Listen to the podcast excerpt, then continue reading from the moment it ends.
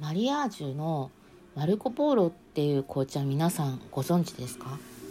私はねあの最近よく飲んでるんですけど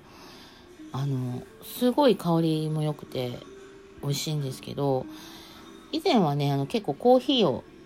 毎日飲んでて、えー、結構深入りのあの濃いのが好きなんですけど、まあ、メニエールをしてから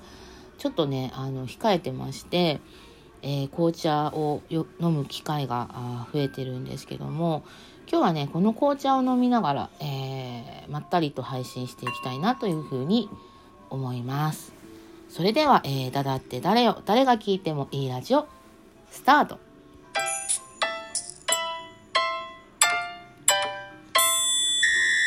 はい、えー、2月以降の、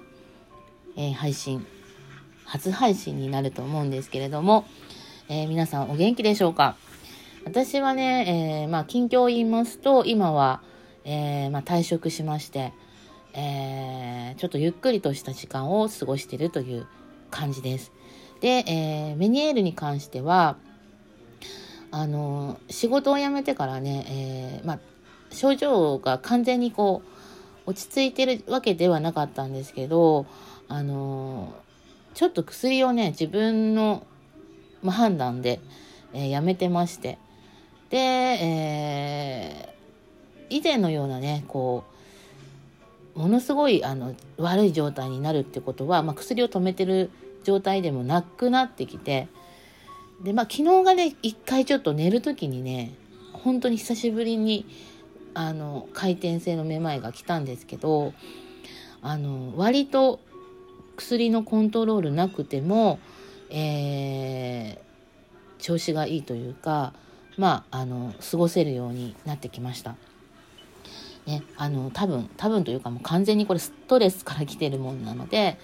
えー、今のねこういった自分の自由の利く、えー、時間を過ごせてるっていうことが、まあ、一番体にとって良、えー、かったことなんじゃないかなというふうに思ったりしてます。で、え今日はですねあの映画についてちょっとお話ししたいなと思ってまして、えー、映画のね、えー、紹介以前あのさらば我が愛羽尾べきをね、えー、私の人生を変えた作品という形であの配信したと思うんですけど今日あの以前にね「ラマン」という作品見たいですって言っててでそれからすぐ見ても何回も見てるんですけどあの、やっぱりこの作品結構私好きなんで、えー、皆さんにちょっと紹介したいなというふうに思ってます。で、えー、内容はね、あのー、やはり見てない方もいらっしゃり、いらっしゃると思うんで、えー、まあ、ざっくりとしか言わないです。で、結構私この作品で好きなシーンとかね、あの描写がたくさんあるんですけど、もう言いたいのは山々なんですが、そこはあえて、えー、今回は話さずに、えー、ちょっと私の感想をね、えー、話して、えネタバレにならないような感じで、えしたいなというふうに思っています。で、この作品は、あの、フランス文学のベストセラー小説、マルグリット・デュラスの自伝を、まあ、映像化したものになるんですけども、あの内容が15歳の、まあ、少女と、えー、フランス人の少女と、えー、32歳の中国人の男性の、まあ、一応このね、えー、今 DVD を持ってるんですけれども、えー、ここにはね、あの、秘められた愛っていう風に書かれてます。まあ、秘められた愛っていうことなんで、もう分かりますよね。あの、恋じゃなくて愛なのでもうそれなりのことなんですよ。それなりのことをまあしちゃってるみたいな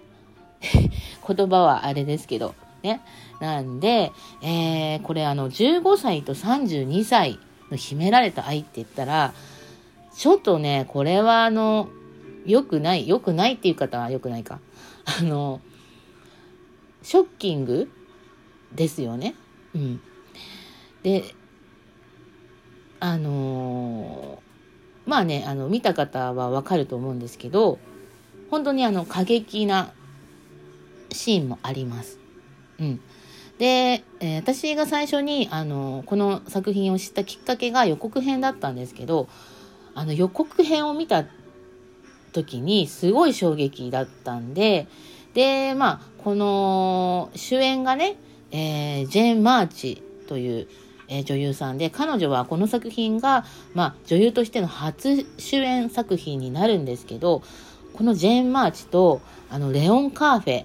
ねあの香港の俳優さんで、まあ、世界的にも有名でかなりのあの演技派な本当にあの高い演技力のある俳優さんだなっていうふうに私は思ってるんですけどあのレオン・カーフェがあこういう役で出てくるっていうのが私の中ではまああの今まで見てましたけどいろいろ見てたんですけど意外だったんですよ。でまさかこういった作品出てるってことはもう知らなかったんで全く。なのでそれがねあのもうより好奇心をかきたててしまってあこの作品はあの見たいなっていうふうに思いました。で、えー、このねあのジェン・マーチというね、えー、女優さんなんですけど、まあ、彼女はね本当に彼女もあのこれがまあ女優の一歩となる、えー、作品かっていうびっくりするぐらいあの少女というあどけなさも表現ももちろんなんですが、えー、大人の女優というか、まあ、あの思春期で、えー、こう変わっていく、えー、女性になっていくというあの本当に妖艶なそしてこう何を考えてるかわからないけれどもあのセクシーなね面っていうものもあのセリフのみならず、えー、セリフのない時のこの表情とかあの佇まいとかそういったものでもねあのものすごい見てるものを引きつけるなっていう感じでもうぜひぜひ、え、予告編でもいいのであの見てほしいなって思うんですけどねあのこの秘められた愛ですからね。でまあ私は今40なんですけどあの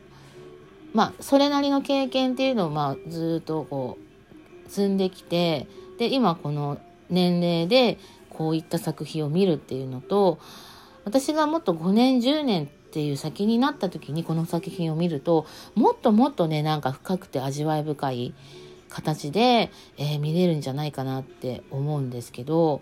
あのー、やっぱり自分の経験してきたことだったり同じように感じてきたことだったり、えー、不安だったりとか焦りだったりとかあとなんかこうすごく未来っていうものをものすごくあの期待してる部分があったりどこか冷めた目で見てたりとかっていうなんか人間の中のこう表には出さない感情だったりとかね、恐れとか、えー、コンプレックスとか、あの弱さとかっていうものもこう見ていく中で、えー、この少女とその男性とそれぞれにやっぱり、えー、年齢の差があれども、あのみんなが持っているんだなっていうその中の葛藤っていうものが繰り返し起きていく中で自分の人生の選択っていうものは自分自身でするっていうね責任もあり、えー、なんかそれによってこう成長していく様っていうものがあの映画を見てね伝わってきたような気がします。で本当にあの素敵なシーンがたくさんあってまあ言いたいんですけど言えないんですけどねで、あの、楽曲もすごくいいんですよ。楽曲がですね、あの、誰だったっけな。えっ、ー、とね、音楽がガブリエル・ヤード。ね、その、ザ・ラバーという曲があるんですけど、まあ、この映画の象徴的な、まあ、音楽にはなるんですが、まあ、これも本当にエモい。